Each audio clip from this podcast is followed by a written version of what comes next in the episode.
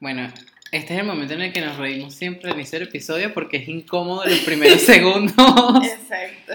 Este. Wow, ¿cuánto tiempo tenemos sin grabar? Wow, no sé, como dos meses. Mes y medio, yo No, creo. ma- dos meses, porque el último episodio lo, lo grabamos. Este, Lo que pasa es que lo grabamos en un tiempo y lo subimos. Por eso. Lo subimos como dos meses después. Tenemos como cuatro, tres, cuatro meses sin, sin grabar un episodio. Claro, por eso estoy oxidada. Pero bueno, lo bueno se hace esperar. Eh, de antemano, gracias a las cuatro personas que nos están escuchando. Comenzamos el podcast con una persona, luego fuimos por tres y ahora son cuatro personas. Vamos, Vamos, vamos ganando. arriba. Sí, sí, palo arriba.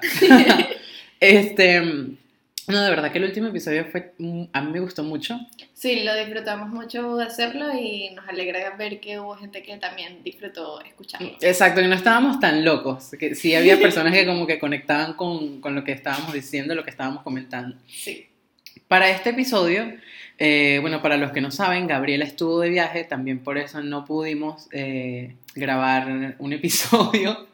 Y bueno, yo en mi mente, yo dije, bueno, como esta muchacha se fue de viaje, ella va a volver con algo nuevo, con, un, con un- algo fresco para ofrecer.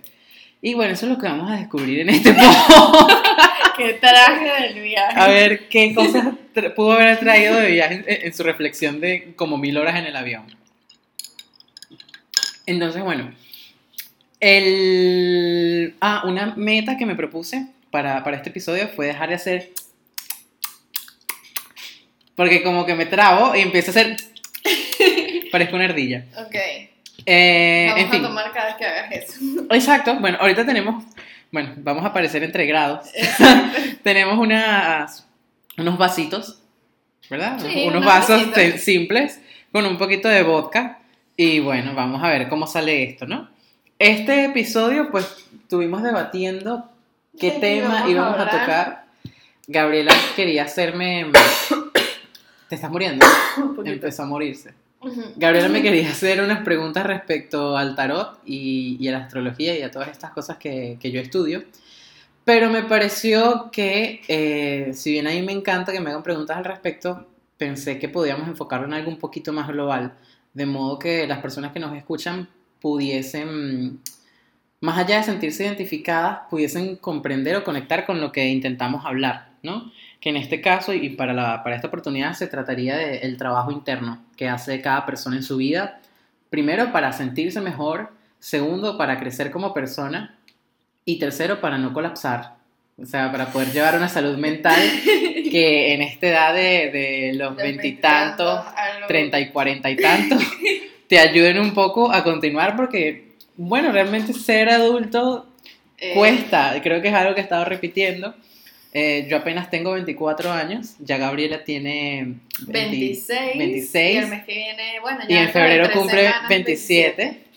Este, así que si están escuchando esto el 16 de febrero Sí. o después del 16 de febrero le pueden desear feliz cumpleaños a Gabriela. En fin, queríamos hablar eh, de esto. Yo te iba a preguntar, Gabriela, cuáles eran las prácticas o qué cosas haces tú para, primero, conectar contigo misma. Aquí no estoy hablando en un sentido espiritual, sino eh, Sí. hacerte consciente de que tú existes no solamente en la sociedad, en el mundo de afuera, sino que dentro de ti misma existes también. Eh, suena un poco estúpido y obvio, pero, a veces sí, se nos olvida. Se olvida. ¿Qué haces cuando estás a sola? ¿Qué te gusta hacer para conectar contigo, para conocerte mejor y trabajar, qué sé yo, algún problema, algún issue que tengas eh, emocional, mental, físico? Sola. Sola. Em, bueno, cuando me empezaste a preguntar, como que lo primero que se me vino a la mente fue escribir, en realidad. O sea, creo que llevar un diario ayuda muchísimo. Un diario, Sí. como un diario. O sea, un diario diario. tipo una pascualina. Sí. Yo coleccionaba la pascualina. Este, mm, sí, llevar un diario de, de lo que hacemos y de cómo nos vamos sintiendo, como que creo que eso ayuda, te puede ayudar para dos cosas. Ver si, bueno, para dos cosas no para una cosa. Si estás avanzando en, en las cosas que te preocupan, si estás avanzando en las cosas que quieres hacer y ver realmente cómo estás, porque mm, por este mismo tema de que estamos tan inmersos en nosotros mismos, como que a veces no, no nos damos cuenta de, de, los cambios que estamos atravesando. Y siento que llevar un diario te puede ayudar a ver eso y también ayudar a ver cuál es como la narrativa interior que uno tiene sobre la vida de uno y sobre sí mismo. Y la otra cosa que pensé, que siento que me ayuda a darme cuenta que estoy dentro de mí y que estoy aquí y que me conecta muchísimo con él ahora, es hacer ejercicio. Porque es como que te hace muy, muy presente de tu cuerpo muy autoconsciente, o no en un mal sentido, te hace autoconsciente, dejémoslo así. Sí, sí, sí. Este... O, sea, como que hace que ah, percibas más todo tu cuerpo y eso hace que te sientas más conectado a estoy aquí. Estoy aquí viviendo ahora. todo esto suena un poco onda motivacional y, y libro de autoayuda, pero en la medida en la que vas creciendo, te, te das cuenta que sí es importante prestarle atención a ese tipo de cosas eh, justo lo que tú estabas comentando de que solemos estar inmersos en nosotros mismos. Justamente nosotros creemos que estamos inmersos en nosotros mismos, pero lo que, en lo que estamos inmersos es en la imagen que estamos proyectando, eh, por mm. ejemplo, a la sociedad. Si mm, estoy pareciendo el mejor jefe o el mejor subordinado o el mejor alumno o la mejor cosa y no estás realmente enfocado en ser genuinamente tú, escucharte a ti y sentir qué es lo que está tratando de decirte tu cuerpo, tu mente, tu corazón, si crees en, el alma o lo que sea, en tu espíritu. Y todas estas prácticas, por ejemplo, eh, hacer yoga, eh, correr, trotar, ir al gimnasio a veces, este, por ejemplo, en mi caso con el tarot, la astrología, todas estas herramientas o prácticas que te ayudan primero a vivir el presente y segundo, a hacerte consciente de que tú estás en el presente y de que si bien te preocupan eh, cosas del futuro o cosas del pasado, lo que estás viviendo ahora importa más, ¿sí? Y eso es lo que a mí me llama mucho la atención de esto. Por ejemplo, yo empecé a correr recientemente, bueno, no correr, trotar, salir a la calle. Ese es un, paso para mí importante. Sí. Eh, por mi cuenta, porque muchas veces cuando por ejemplo, me ha pasado, o, y sé que hay gente que le, le, pasa que quieren ir al gimnasio, o quieren practicar yoga, o quieren ir a escuelas de canto, o quieren iniciar una actividad como tal para ellos. Siempre es como que está esta tendencia de, pero no quiero hacerlo solo. Eh, quiero que alguien me acompañe al gimnasio, quiero que alguien me acompañe a trotar, porque inconscientemente tenemos miedo, terror, pánico al estar a solas con nuestros pensamientos. Sí, Hay mujeres que se, se, se lanzan o, se desviven en los niños, en sus hijos, para de cierta forma acallar estas voces. Hay gente que lo hace a través de los amigos. Todos los días tengo que verme con un amigo, hablar con un amigo, hablar con alguien, porque si estoy a solas... Y, este tipo de cosas. y es como, wow, ¿por qué te da tanto miedo estar a solas y escucharte a ti? Entonces yo, que a mí no me molesta estar a solas, de hecho me gusta estar, pasar tiempo a solas, Sí. Eh, tengo conversaciones conmigo mismo y, demás. me respondo yo solo mientras estoy fregando los platos o lavando la ropa o pensando un diálogo interno mientras barro o lo que sea. Esas cosas a mí yo siento que me dan valor porque me, me hago consciente, justo lo que tú decías, de si estoy progresando o no, no según los conceptos de otras personas, que ojo, muchas veces estamos influenciados por ellos, pero eh, respecto a mis propias metas y mis propias aspiraciones. No, y que creo que también hacer este tipo de actividades para uno y, vivir esa experiencia uno solo, a veces no necesariamente es como la necesidad de conectar con todo ese pensamiento que uno tiene en la cabeza, porque a veces, así como buscamos ruido afuera, podemos tener ruido adentro. Sí, ciertamente. Entonces, hacer estas cosas a veces hasta te desconecta de eso y te da un silencio, tu silencio que necesitas. buenísimo. Me encanta ese silencio. Fíjate, por ejemplo, no todas las herramientas o no todas las prácticas eh, le sirven a la misma persona y mucho menos le sirven de la misma forma. totalmente. Por ejemplo, eh, meditar a algunas personas les sirve para eh, acallarse, a, hacer silencio y no pensar en nada.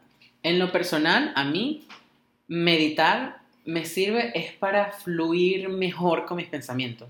O sea, tratar de dosificar esos pensamientos y irme despacio y de forma paulatina en una corriente, en un hilo de pensamientos, en un problema, en una... Que para mí creo que ese realmente es el objetivo de la meditación, no es tanto como mandarte a callar, como obligarte Exacto. a quedarte en blanco, sino a aprender a, a fluir con las cosas que estás pensando y, Y que estás y a oírte y a, y a discernir y ver qué es lo que está pasando ahí. ¿Qué prácticas? Ah, o sea, me, me comentas que te ha servido llevar un diario, lo cual tengo entendido que es buenísimo por aquello de llevar registro. O sea, llevar registro de uno mismo. Porque Sí. muchas veces nos pasa que llevamos registro de Juan me miró feo. Anita me habló mal.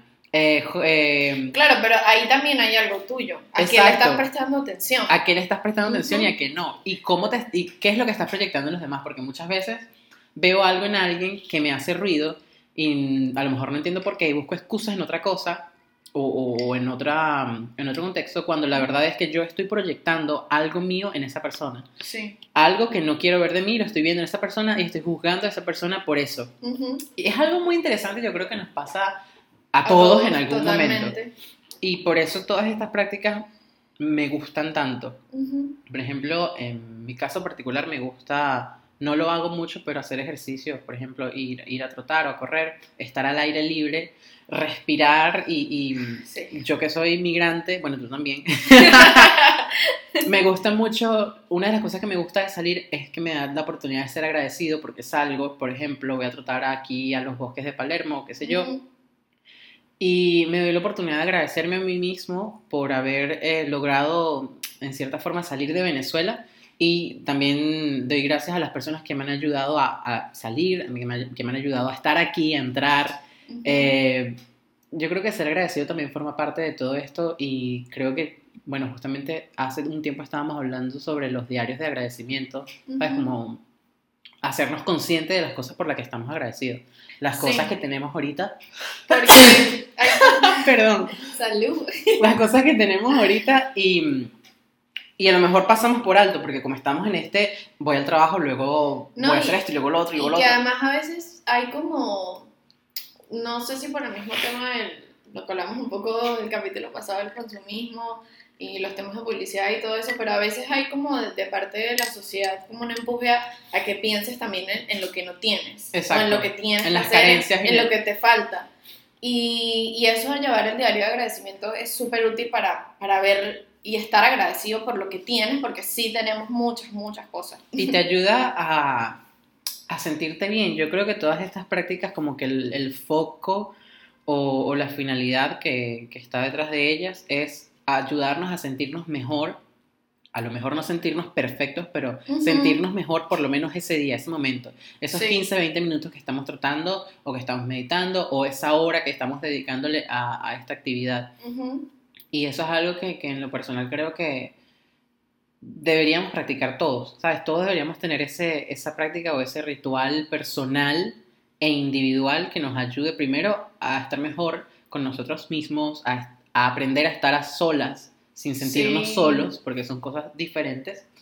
Y de allí poder conectarnos mejor con los demás, ser un poco más honestos con nuestras relaciones y un poco más genuinos con la forma en- en la que nos desenvolvemos en la sociedad. Sí, sí, y totalmente. Y también de no, de pronto no tener como explosiones hacia gente que no tiene nada que ver con lo que a uno le está pasando por dentro, pues. Exacto, pagar, la, pagar, la- los, Exacto. pagar los platos rotos con los demás. Exactamente. Eso también es súper, súper, súper importante. Em, te iba a comentar algo y se me acaba de olvidar. Muy bien. Te iba a hablar de qué era. Te iba a hablar de mi proceso con, con lo que era el, el- el tarot y la astrología. Este, yo los descubrí, vamos a decir, descubrir por usar una palabra, ¿no? Em, pero yo los encontré en una etapa de mi vida en la que estaba tratando de hacer mejor las cosas. O sea, me había hecho consciente de que había estado viviendo mucho tiempo mm, a la improvisación, a la inercia, a mm, realmente no estaba como llevando un rumbo. Tenía una meta en mi mente, pero como que estaba, sabes que cuando tú estás en bachillerato como que lo normal es que escojas una carrera y luego te vayas a estudiar esa carrera y luego te metas en un trabajo y ya, cumpliste como que con los Con lo que pasos, tenías que hacer. los- las cosas que se supone que tienen que hacer eh, según las expectativas de la familia, de la sociedad, etcétera, etcétera. Que no digo que nada de esto, que algo de esto sea malo como tal, sino que son cosas que suceden. No, y que a veces hacemos porque es como que lo que está ahí, lo que hay que hacer, Sí, no por porque ejemplo. realmente sea el camino Exacto. que querramos seguir. Bueno, hay mucha gente que, por ejemplo, y me di cuenta, eh, está en una relación solo porque, bueno, se supone que ya estoy en la edad de estar en una relación. Ujú. Y me ha pasado que yo les pregunto, o sea, emocionado por ellos, les digo Ujú. como que, bueno, y cuéntame cómo es el amor para ti o, o te sientes que este amor que tienes con esta persona es diferente, estás enamorado. Y me responden, no, la verdad es que no estoy enamorado. Y yo me quedo como, ¿Qué? ¿cómo que no estás enamorado? Entonces, ¿por qué estás en la relación? Ujú. Porque, ojo, yo, yo porque soy intenso. Eh, y me responden, no, porque estoy bien con esta persona y, y ya. Y me cae bien y nos llevamos bien y funciona. Y yo en mi mente quedo como, "Mm, y no puedes tener esa relación así que te caiga bien contigo mismo y ya. Ujú. Porque entonces luego viene eh, la otra parte que es que se ve, y lo he visto, que hay infidelidades, este, de cierta forma son infelices o quieren estar buscando algo fuera de la relación cuando dentro de ellos la relación es cerrada, etcétera, etcétera. Ojo, y esto no es con el, como con la finalidad de juzgar a nadie, sino como se, o sea, apuntar a cosas que suceden cuando no estamos, cuando no estamos enfocándonos o trabajando esa parte de nosotros. Cuando Siempre no vamos a buscar estamos- una forma de, de- de mermarlo o, o de filtrarlo con otros. Cuando no estamos conectados con nosotros mismos, pues, básicamente. Exactamente. Y, por ejemplo, en esta época que yo estaba así, di con una amiga eh, con la que yo podía hablar de, de- de estos temas. O sea, yo podía comentarle mis experiencias, eh, vamos a llamarlas sobrenaturales, o decirle, ay, sabes que soñé tal cosa, o, o lo que sea. En fin, podía abrirme eh, con ella respecto a eso. Cosas que hacerlo yo solo, si bien era posible, no era lo mismo. Claro. Siempre es chévere cuando tú puedes conectar con otra persona a través de algo que genuinamente te gusta. Eh, y yo creo que por eso uno suele tener amigos diferentes entre sí, porque con cada amigo compartes algo diferente. Todas tus amistades son importantes, pero con cada amigo compartes una versión diferente de ti mismo. Sí. Entonces yo a través del tarot y la astrología eh, descubrí muchas cosas sobre mí. O, mm, tal vez no descubrir, sino hacerme realmente consciente de esas cosas. Y me, me ha ayudado a irlas trabajando. Y en el camino de, de irlas trabajando, eh, también me ha ayudado a, a hacer lo mismo junto a otras personas, acompañar a otras personas en sus procesos y a- orientarlas, eh, decirle, mira, esto es lo que me sirve a mí eh, y yo lo hice de tal forma. Tú, que eres una persona diferente, puede que te sirva otra cosa, este, pero necesitas dedicarte tiempo o necesitas eh, compartir tu tiempo de una forma diferente con, con las personas. Por ejemplo, hay gente que cuando hace yoga conoce una pareja o cuando está haciendo ejercicio, en fin, conectas con las otras personas haciendo cosas que genuinamente a ti te gustan. Y si tú esperas porque te acompañe tu amiga Petra o Prensejo a, a ir al gimnasio o a hacer tal actividad, te vas a quedar allí solo esperando. Sea, No, y- es como un llamado a que la gente haga lo que realmente quiere hacer de una vez por todas. Y a veces hacer cosas solos también te eh, permite la posibilidad de explorar otro lado tuyo, pues. Por lo mismo que estás diciendo, de que de alguna manera uno comparte eh, diferentes cosas con Ujú. cada amigo. Entonces, ir a explorar eso tú solo te permite también explorar otra parte de ti mismo. Profundizar en, tu, en lo que te hace ser quien tú eres. Ujú. Eso también es, yo diría que una de las razones fundamentales por las cuales es necesario tener algún tipo de, de, de práctica para contigo mismo. Este, aparte de, del llevar un diario, que por cierto, una, una expareja mía, Ujú. eh, yo recuerdo que tenía como un diario, era como una aplicación web, Ujú. donde tú llevabas como un registro eh, de cómo fue tu día y tú, entre comillas, como que dabas un feedback. Por ejemplo, el día de hoy y podías, podías darle como una calificación con caritas. Era una carita Ah, triste, Yo también una tengo carita...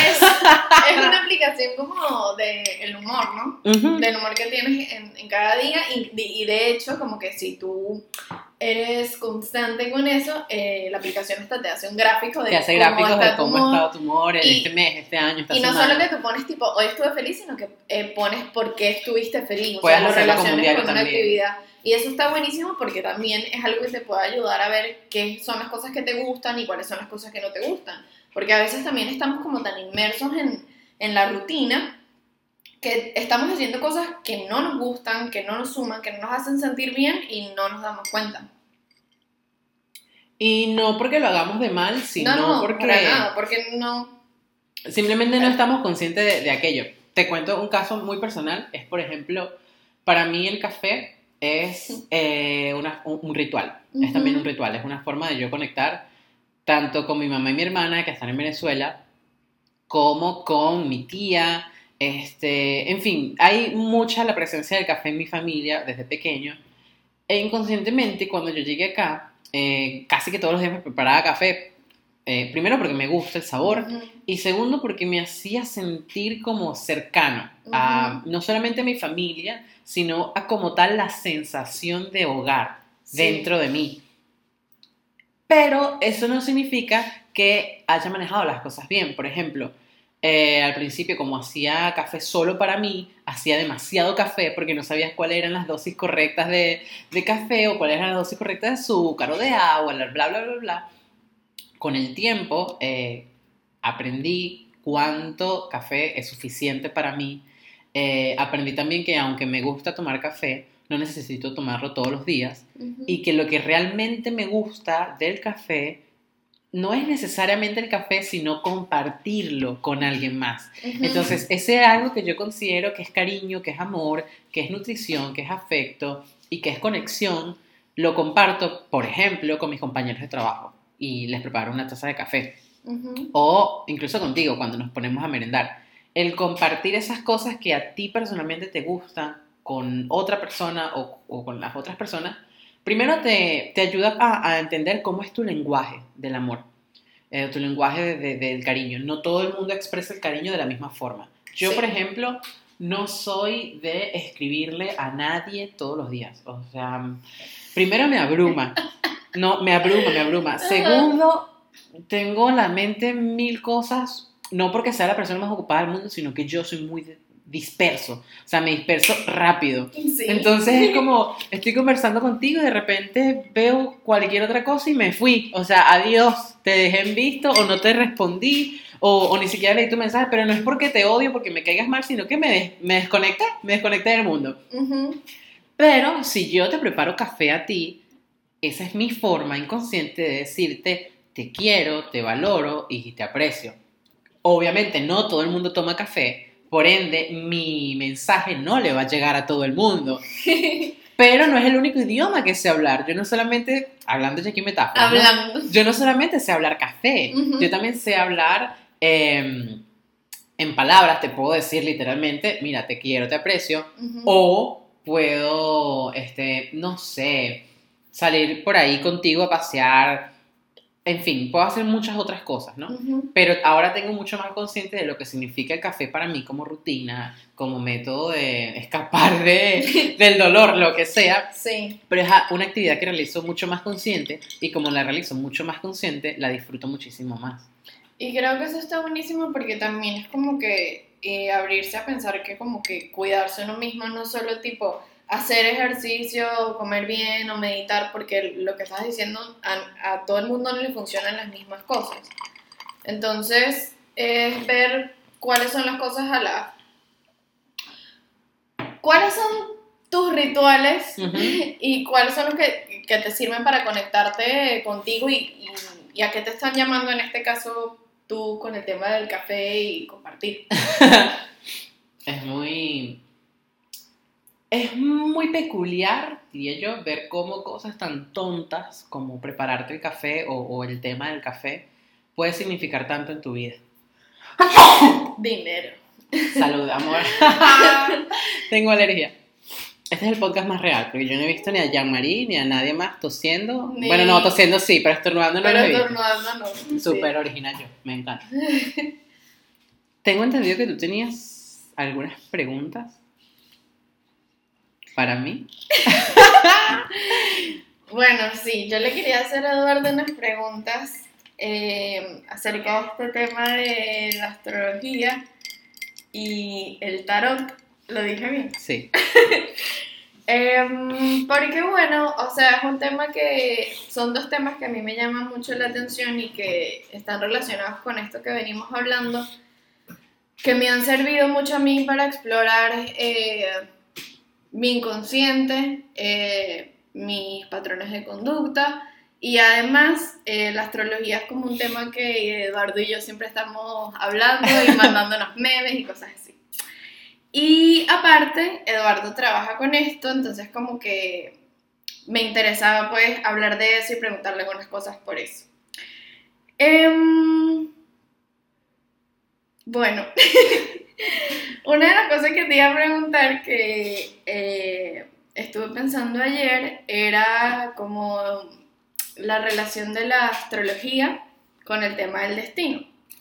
Porque en la astrología, eh, como que cuando uno se sumerge en el estudio de la misma, como que una de las cosas, las primeras cosas que uno va es a la carta natal.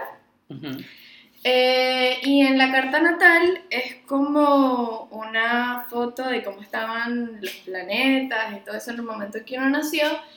Y allí sale mucho de, de- cómo va a ser o de cómo es em, la manera en que uno eh, tiene, expresa su cariño, por ejemplo, lo que estás hablando ahorita, o cómo uno se relaciona con los demás, em, este tipo de cosas.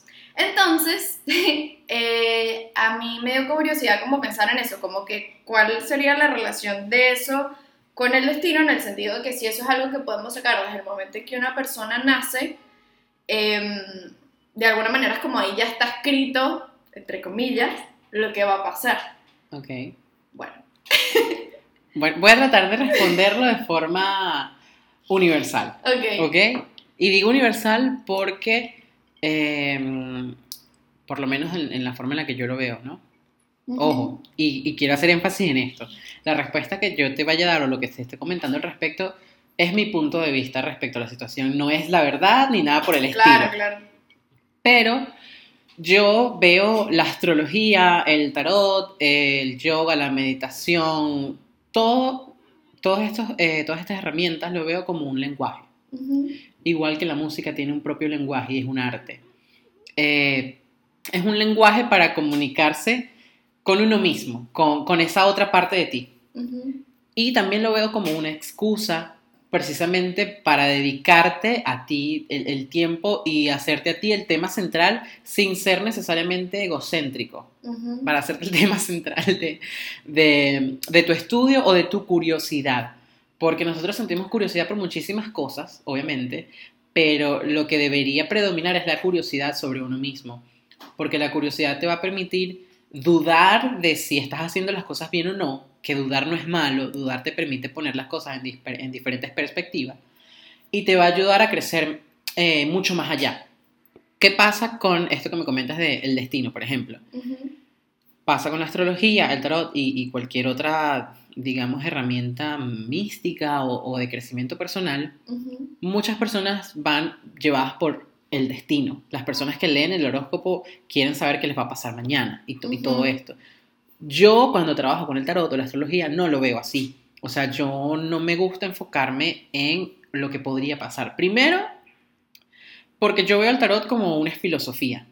El tarot en sí, mm, eh, el tarot, el- el- la astrología, los veo como una filosofía. No necesariamente, eh, o por lo menos mi experiencia, yo no lo veo como una ciencia. Obviamente no son una ciencia. La ciencia que estudia lo- los cuerpos celestes se llama astronomía eh, y estudia el movimiento de todos los cuerpos celestes, etc. Pero he notado por mi experiencia y la experiencia de otras personas y lo que he estudiado hasta ahora, que hay una relación muy, muy interesante, muy cercana entre efectivamente el movimiento de, de- de estos cuerpos celestes desde el punto de vista de la Tierra y lo que sucede dentro de nuestra mente. Sí. Es como cuando tú ves una relación entre lo que sucede dentro de una familia, que es un grupo pequeño, y lo que sucede a nivel país. Muchas veces es un reflejo, eh, lo que sucede a nivel de familia, es un reflejo de lo que sucede a nivel país y viceversa. Ambas cosas se pueden influenciar mutuamente. Pero yo tengo eso en mente, ¿no? De hecho, hay una filosofía hermética que dice que como es arriba es abajo, como es afuera es adentro, porque proyectamos afuera lo que llevamos dentro.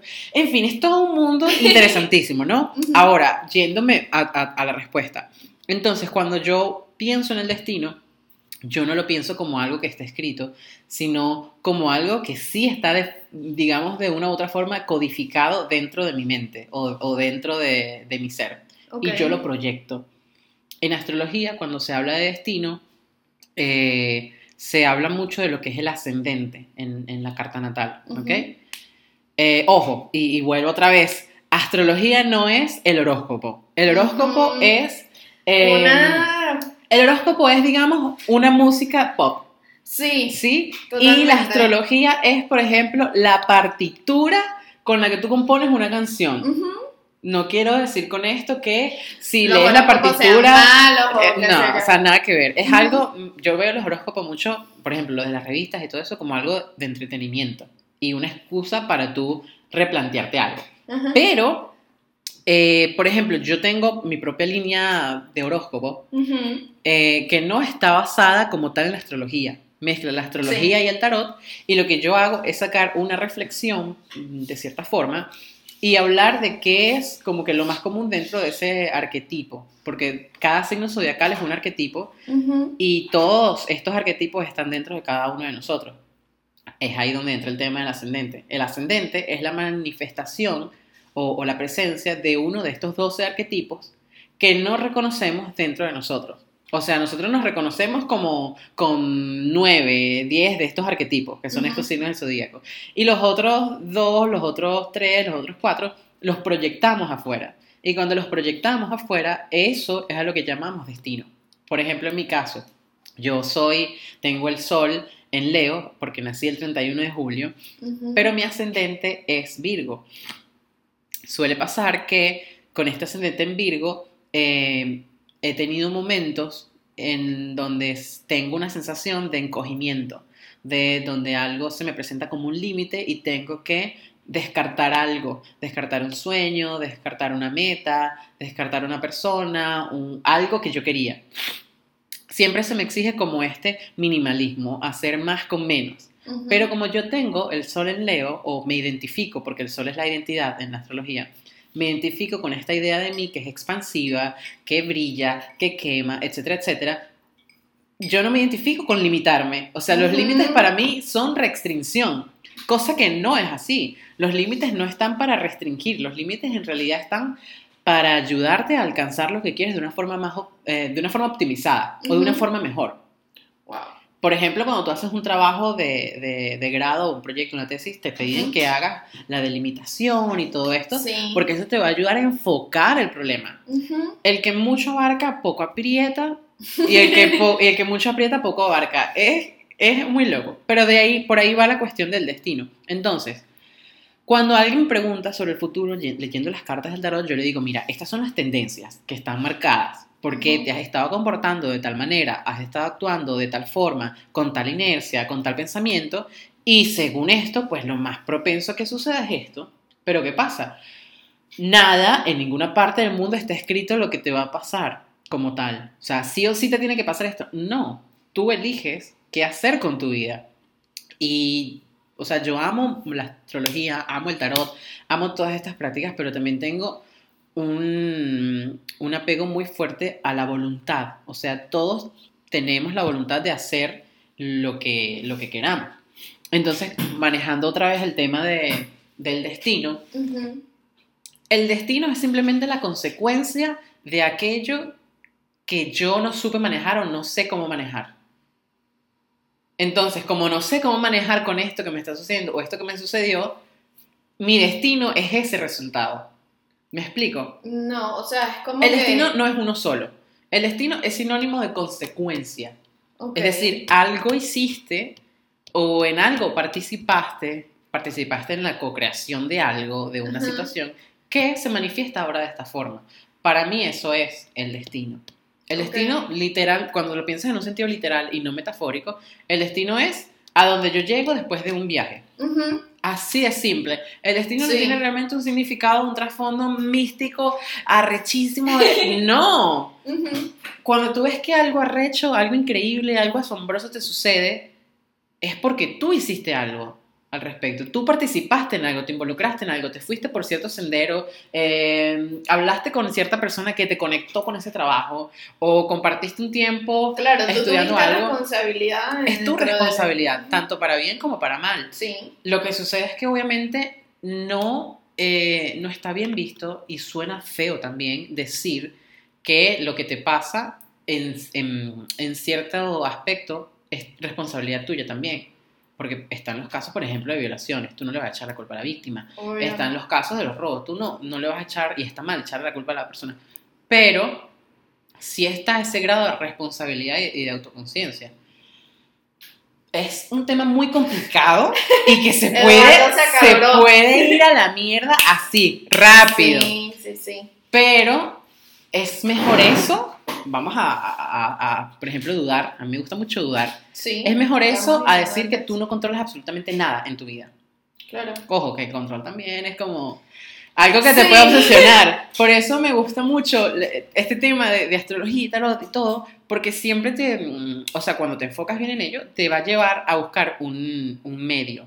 Un, un- y no tanto un medio, porque a veces el equilibrio no está en el medio, porque a veces uno de los polos es más pesado que el otro y dependiendo de, de cuál es el más pesado, te vas a tener que mover un poquito más a la derecha, más a la izquierda para hallar el equilibrio y que no se te caigan las cosas. Pero básicamente eso, ese es como yo personalmente veo el destino y, y la astrología. Por ejemplo, en la astrología, como te comentaba, el destino está marcado, entre comillas, por el ascendente. Y el destino en sí es como un patrón que se va repitiendo a lo largo de la vida hasta que tú te haces consciente de ese patrón, de esa forma en la que ese patrón se manifiesta y decides cambiarlo.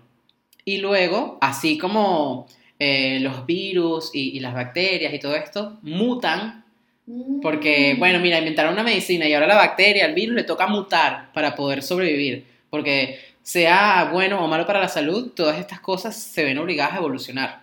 Eso nos afecta a todos por igual. Entonces, una vez que nosotros evolucionamos y aprendemos a combatir ese problema, ese problema va a buscar la forma de evolucionar, de hacerse más complejo o de diferenciarse para seguir presentándose y existiendo. Y nosotros luego volvemos al círculo y nos enfrentamos otra vez a ese problema o a esa vicisitud. O sea, por ejemplo, eh, cuando esto que estás diciendo me pusiste a pensar ese tema de que muchas veces la gente va al tarot y a la astrología como queriendo prever algo o preguntar por algo del futuro. ¿Y qué pasa cuando mm, como que tienes esa notificación de lo que va a ocurrir y te anticipas a eso? O sea, me, me puse a pensar un poco en que hay como todo esto de, de que las cosas que uno vive son una elección. Entonces, ¿qué pasa si, si de alguna manera tú estás interviniendo ante eso? Ante esa elección que vas a vivir, es lo que estás diciendo, se te va Ujú. a volver a presentar en otro grado. Bueno, primero, así como una lección normal de la universidad o de lo que sea, hay muchas formas de aprender. Ujú. Tú puedes aprender raspando una materia, o sea, fallando en un examen y que al ir a tu casa tu mamá te entre a coñazos, te mate vergajazos, te golpee y te diga, bruta, ¿cuándo vas a aprender? Y luego ese trauma horrible te va a obligar a estudiar más. Esa es una forma de aprender. Otra forma de aprender es haciendo cuestionarios, que es lo que a mí, o sea, es como la metáfora que a mí me gusta con, con la astrología y el tarot y todo esto, es como hacer cuestionarios.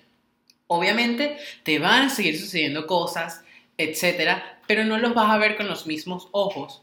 Eh, Ok. no te vas a sentir tan víctima, sino que te vas a sentir partícipe como de un juego. Ujú. En un juego tú te molestas, obviamente, cuando pierdes, pero estás jugando.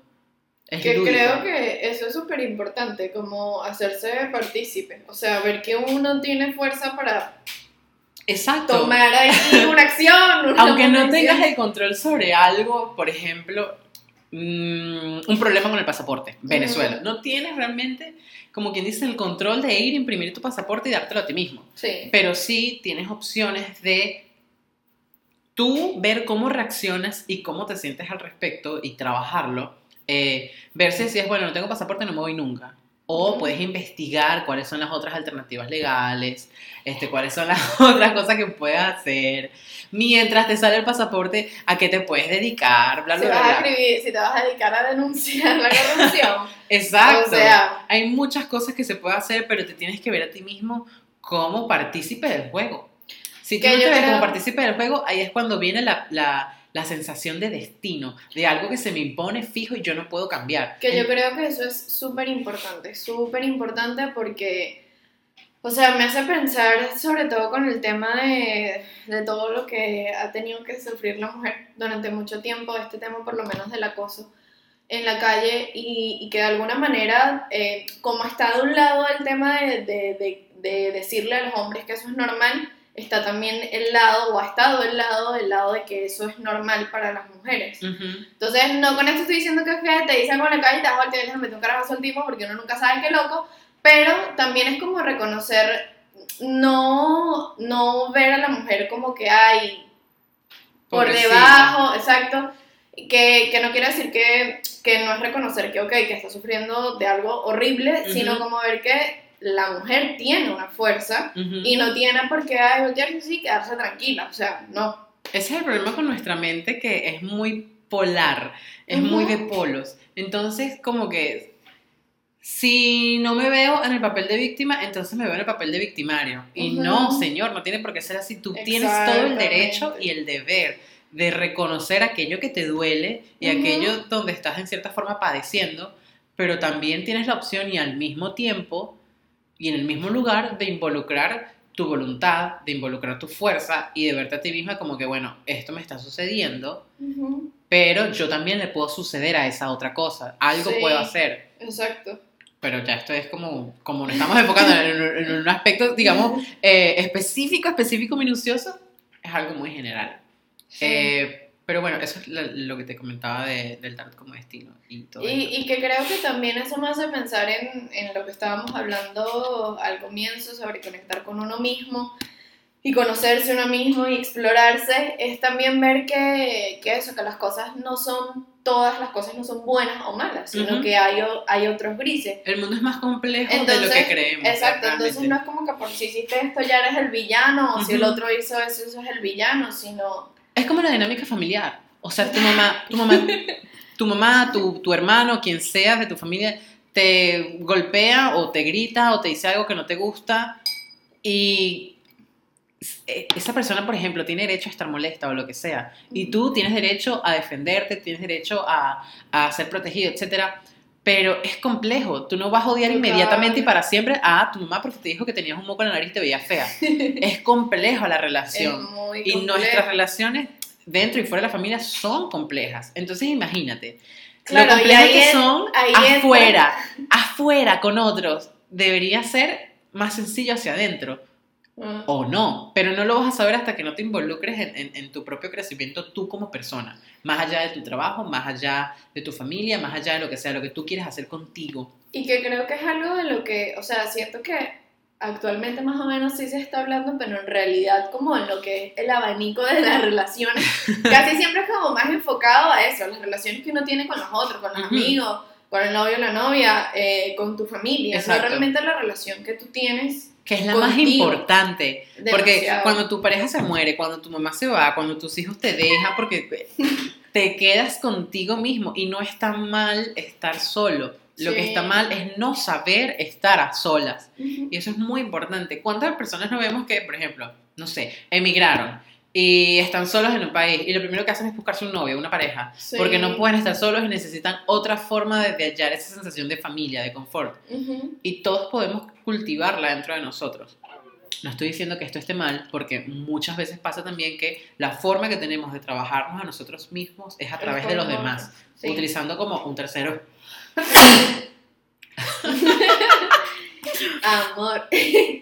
Ujú, ya estoy a punto de llegar al dinero. Ajá. Pero es eso, muchas veces eh, utilizamos a otras personas para conocernos a nosotros mismos o otras relaciones o que es el, el juego de la proyección, que también todos en todo momento lo aplicamos. Sí. Cosa que no podemos trabajar adentro, la proyectamos y tratamos de verla afuera. Y nuevamente entra en juego el tema del destino. El- y el destino es eso, es lo que yo tengo adentro que proyecto afuera. Cuando me llega alguien, Uh, cuando me llega alguien con, mira, eh, esto que, justo lo que me preguntaste que creo no te respondí. Bueno, cuando le llega alguien que vas a hablar de tus cosas. No, o sea, cuando porque llega- tú no has dicho que tú, Eduardo, hace lecturas de tal. Porque si te llega alguien, van a creer que no sé, eres consejero el edificio. Bueno, cuando me llega alguien con una lectura que quiere que le haga una lectura de tarot, por ejemplo, Ajá. y en el tarot sale algo, mira, aquí sale que esto no es bueno para ti, no es beneficioso, no es expansivo, bla, bla, bla, bla, bla, por ejemplo. Ujú. Tú me preguntaste que si eso no es como yo interfiriendo, y la verdad es que no. No. no, yo no considero que era tú interfiriendo, sino la persona. Exacto. Como anticipándose. Justamente eso. Esa persona interfiriendo y anticipándose. Pero ¿qué Ujú. pasa? Esa persona me utilizó a mí y al tarot como la proyección. A lo mejor esa persona tenía las ganas de involucrarse en su vida, de, de trabajarlo y tal, pero no tenía las herramientas en el momento, las O energías de o oír algo afuera que oía adentro, pero no Exacto. estaba parando horas. y me usa a mí como una pantalla en blanco y dice, aquí proyecto yo mi problema. Mm. Y yo la acompaño en este proceso y le digo, mira, esto sí, esto no, esto tal vez, experimenta esto, o a lo mejor ninguna de estas vertientes te va a funcionar, intenta otra cosa, tienes que cambiar este ritmo, este patrón, bla, bla, bla, bla, bla. Pero es un juego muy, muy interesante. Y yo creo que eso se da en astrología, en tarot, en yoga, yendo al psicólogo, eh, de mil, mil formas. Puede dar en, en cualquier cosa, o sea, porque también creo que es importante como lo que estaba diciendo antes, como no creer que es que las cosas sanas y las que te sirven son estas, no. Exacto. Ah, menos Eso mal que mencionaste Eso esto. es súper importante porque a otra gente le sirve, no sé, ir a un taller de maquillaje. Ajá. Y en el taller de maquillaje conecta con otra gente y descubre que, no sé, se quiere dedicar a maquillar a gente o hacer maquillajes ahí todos locos artísticos o quiere ser youtuber, no sé. Pero es como, e- eso también es importante porque también siento que hay como en este momento como toda esa cultura de hay que tomar jugo verde, hay Sí. que ir a hacer yoga, hay que meditar, hay que ser vegano y es como, si sean veganos, pero este, no todo eso... Tiene por qué funcionarte a ti. Exacto. Y ojo, no es que Y tú es- seas malo, sino que tú funciones de forma diferente. Y es súper importante como decir eso, porque también a veces si una persona está buscando ayuda, si está buscando explorarse más a sí mismo, entender más las cosas que le pasan y va a estas cosas y no le funciona, se puede sentir todavía más frustrado. Sí. Entonces es como, ¿sabes? No, hay, hay otras cosas que te Hay pueden servir, hay muchas cosas. Entonces es como darse la, la posibilidad de, de explorar y no creer que es que hay una fórmula perfecta y esa es la fórmula y si no la sigues hay algo mal contigo. No. Me ha pasado este, que mm, se me acercan personas que sienten curiosidad, porque el tema de la astrología, el tema del tarot siempre despierta curiosidad. Eh, y me dicen, yo no creo en eso. O sea, yo no creo en el tarot, yo no creo en, en la astrología, qué sé yo. Pero me da mucha curiosidad. Para mí la curiosidad es el don más genial que existe. Sí. Y yo siempre le respondo a las personas lo mismo. Mira, uno, tú no tienes que creer en, en algo para que, o, o entender cómo funciona para que ese algo te sirva a ti. Por ejemplo, Ujú. tú no necesitas entender cómo funciona la telecomunicación, cómo funciona el teléfono para tú marcar unos números y hablar con una persona al otro extremo del mundo. Tú no sabes cómo funciona esa vaina. Puedes aprenderlo, pero tú no sabes cómo funciona eso y aún así lo usas. Y por eso hay personas que no entienden cómo funciona el tarot o la astrología y vienen conmigo y fino, sirvió. Pero ¿qué pasa? Yo siempre hago este, este llamado, esta acotación de esto no es lo único que hay eh, y tampoco es la única forma de verlo. Por ejemplo, hay personas que ven el tarot como algo religioso, espiritual. Hay personas que ven el tarot desde un punto mucho más psicológico, más complejo, más la mente, más los arquetipos y la proyección. Y hay personas que ven el tarot como una manifestación del arte y de, de la cultura detrás de, de esas cartas. Por ejemplo, tú ves en el tarot, no existe un solo tarot, no existe un solo idioma. Así como existe el español, hay muchas formas de hablar español. Así como existe el sistema de tarot, hay muchas formas en las que se manifiesta o se muestra ese sistema de tarot. Hay artistas que trabajan con el tarot, no lo leen, pero les encanta el diseño, la gráfica, el significado detrás de todo esto. Sí. Hay autores literarios que han trabajado con el tarot y todo esto, no que lo trabajan para predecir el destino, sino que lo usan, por ejemplo, para conocer un personaje que ellos están creando e inspirarse. Entonces, el tarot es una herramienta, por ejemplo, que te puede servir de muchas formas. Y de la misma forma, o sea, en el mismo sentido, perdón, te puede servir hacer yoga, te puede servir hacer ejercicio, te puede servir ir al terapia. cine, te puede servir hacer terapia, hacerte las uñas, o sea, todo depende de cómo lo veas y cómo te involucres. O sea, si tú vas solamente a que te hagan cosas al, al psicólogo, a que te hagan cosas en las uñas, a que te hagan cosas en el astrólogo, nada te va a servir. Tú tienes que participar. Y creo que también una cosa importante de, de todo esto es como que, eh, así como tienes que ver qué es lo que, cuál de estas eh, actividades o no sé, ramas son las con las cuales conectas, también tienes que ver cuál es la persona con la que vas a trabajar. Exacto. Porque a veces, así como, eh, o sea, por lo menos yo considero súper importante que si vas a ir al médico, sea un médico que te haga sentir cómoda, no solo una persona que te diga, ay, es esto, esto, esto, sino que, coño, realmente te haga sentir cómoda, Cómoda. realmente responda a tus preguntas. Y lo mismo con el psicólogo, uno puede tomar la decisión de, mira, sí, voy a empezar a hacer terapia y vas con todo y te encuentras con una persona con la que no haces clic. Y, y la persona puede ser buenísima y lo que sea, pero no conecta contigo. Y no por eso vas a rechazar toda la Exacto, psicología. Y no por eso creas que la psicología no sirve. Hay un psicólogo para ti. Este, y lo mismo con el tarot, y lo mismo con la astrología, e incluso también con el yoga. O sea, yo he tenido experiencias completamente distintas de acuerdo a la persona que me ha dado la práctica. Porque es ese mismo tema que estás hablando con, con lo del tarot, pues es otro lenguaje. Cada persona tiene su manera de interpretarlo y de transmitirlo al otro. Lo que yo considero siempre como que más importante es que la persona de la que uno esté aprendiendo, en el caso de que, de que vayas a hacer, por ejemplo, algo que sea de eh, enseñanza, de que vas a adquirir conocimientos, es siempre estar con alguien que, eh, con la que hagas clic y que sea una persona que realmente esté apasionada de eso. Exacto, que Porque- te motive, que, que conectes en, en- Más allá de, bueno, esta persona tiene un montón de diplomas y experiencia, no, tú tienes que conectar con esa persona porque te, mientras más te conectes, más te abres a aprender. O, o de que también a veces está como que en los lugares, no sé, menos inesperados. O sea, por ejemplo, yo, em, qué sé yo, con el tema del yoga, algunas personas pueden tener como que la visión de que el yoga es en un espacio todo lindo, aclimatado, con mantitas, incienso y no sé qué. Y yo estuve haciendo hace un año yoga en un club eh, de, Nudista. de barrio. no, en un club de barrio que no, eh, que teníamos que hacer una colchoneta para todos y eras, a mí me gustaba y lo disfrutaba mucho por el enfoque que le daba Ujú. el profesor de yoga. Entonces es como, no sé, estar abierto a que las cosas no tienen que ser como así o no hay una, un solo esquema o una fórmula mágica que les sirva a todo el mundo. Exacto. Eh, lo importante es como que... que- Involucrarse. exacto. Que te involucres, que no sea también como que... Y en ese mismo tema de involucrarse como que no es recibir y así lo que diga esta persona. sí, me abro y ya. No, tienes Eh, que participar. Porque es, es lo mismo si uno se va a hacer una lectura de tarot, que te digan una cosa, al final es tu decisión qué es lo que vas a hacer o Ujú. no vas a hacer. Em, así que nada, es como que realmente te haga clic y, y te funcione y, y te cuestiones. Haciendo como un, un- no sé si un resumen o englobando un poco. Grapa. Todo lo que hablamos en, en este capítulo tiene que ver con respecto a, eh, o, o es un llamado, a que se hagan conscientes de esa actividad o ese algo que los ayuda primero a tener una sensación de coherencia en su vida, de que ustedes están participando activamente en, en las decisiones que toman. No de que las cosas les suceden y ustedes ven qué hacen, sino de que ustedes se esfuerzan por, hac- por hacer que las cosas pasen.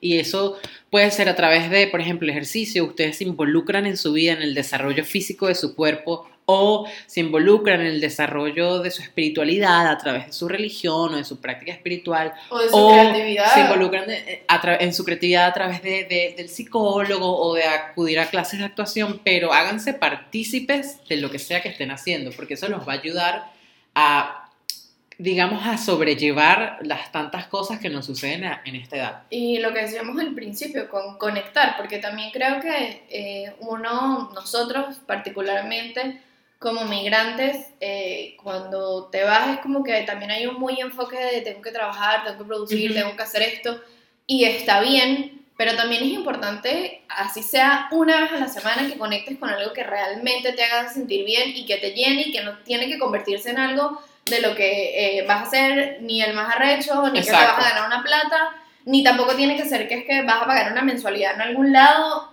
No, o Algo sea, que sea para ti, por ti y Exacto. contigo. Importante. Y recuerden, para ti, por ti y contigo. Hashtag, para ti, por ti y contigo. Porque ¿qué pasa? Es que solemos actuar mucho bajo los patrones e- y, y los modelos de, por ejemplo, emigré. Entonces después de emigrar tengo que conseguir un trabajo de mierda. Luego el trabajo de mierda, uno mejor. Y en esos trabajos tengo que mandar dinero a Venezuela, pagarme un alquiler y tratar de no morir. Fin. Sí, Ajá, y, y- y qué que- pasa si tú quieres volver a emigrar? Tú quieres eh, sacar un libro, tú quieres estudiar una carrera totalmente diferente a lo que estás haciendo o lo que estudiaste. O sea, la vida siempre va cambiando y tú tienes que dejar espacio a esa espontaneidad. Y a- para abrir el espacio a esa espontaneidad, tienes que conectar contigo, porque de allí es de donde surge todo este caos y toda esta ma- magia y toda esta maravilla de Y- ti mismo. Y que creo que es importante porque, o sea, no sé, o sea, siempre lo pienso, el tema de pensar de que es verdad, no todo el mundo tiene las mismas posibilidades, ni, ni lo que estoy diciendo, no es que te vas a pagar una mensualidad, ni que te tienes que pagar una clase, obviamente que muchas veces eso es lo que quisiéramos, pero Sí. siempre, me, sí, a, a veces hay, o sea, siempre hay posibilidades de hacer cosas para ti sin necesariamente gastar una millonada. Sé que hay muchas cosas que están involucradas que queremos hacer con el dinero, como por ejemplo ir al cine, pero gracias a Dios tenemos internet y muchas páginas en las cuales ver películas y series. Este, Quiero decir que aquí no estamos promocionando ni, ni promoviendo la piratería. No, no, no, no. Em, Apoyen a los creadores de contenido. Pero lo, lo que quiero decir es como que no, que a veces también tenemos muy ligado como que lo que realmente vamos a aprender o lo que realmente vamos a, a disfrutar es una cosa en la que tenemos que meter un montón de dinero Exacto. y no es así. A veces lo único que necesitas es, así sea una vez a la semana, caminar una hora y dar vueltas en el parque, este, o comprarte una manzana y sentarte tú mismo a tener un picnic, o Sí. sentarte a escribir, o sentarte a leer, o agarrar y prender este, el Spotify y poner ahí una lista de perreo y ponerte a perrar tú solo en tu cuarto. Exacto. o sea, eh, creo que eso es súper importante porque, o sea, porque eso, porque yo pienso en que, en que muchas veces no- nos limitamos a nosotros mismos por las cuestiones económicas. Y siempre ponemos excusas. Pero así como hay excusas para no hacer las cosas, también hay excusas para hacerlas. Y créeme que son muchas más las excusas para hacer las cosas que quieres hacer. Sí. Entonces, bueno, quiero, queremos dejarlos con la reflexión y preguntarles hoy, a la fecha de hoy, ¿qué haces por ti, para, Para ti, y contigo? Y muchas gracias por escucharnos de esta hora hablando paja. si, les gustara, si les gustaría que, to- que habláramos más de algún asunto o que tocáramos algún tema diferente o tienen algún feedback o un comentario, alguna respuesta, porque creo que hicimos varias preguntas a, a lo largo de- del episodio. Pues bienvenidos a nuestras redes sociales, eh, They Things Piso en Instagram, Un Vaso Azul en Twitter, eh, mi amiga Gabriela. Yo en Twitter soy G, piso, LRS, y en Instagram eh, arroba fuerza de inicio. Me encanta. Si quieren saber un poquito más de tarot o lo que sea, pueden seguirme en la cuenta de arroba wizardland con W eh, y con Z. Bueno, yo voy a dejar escrito donde sea que lo publique. Así sí, que ahí les dejamos toda Sí. data y eso para nuestros cuatro escuchas.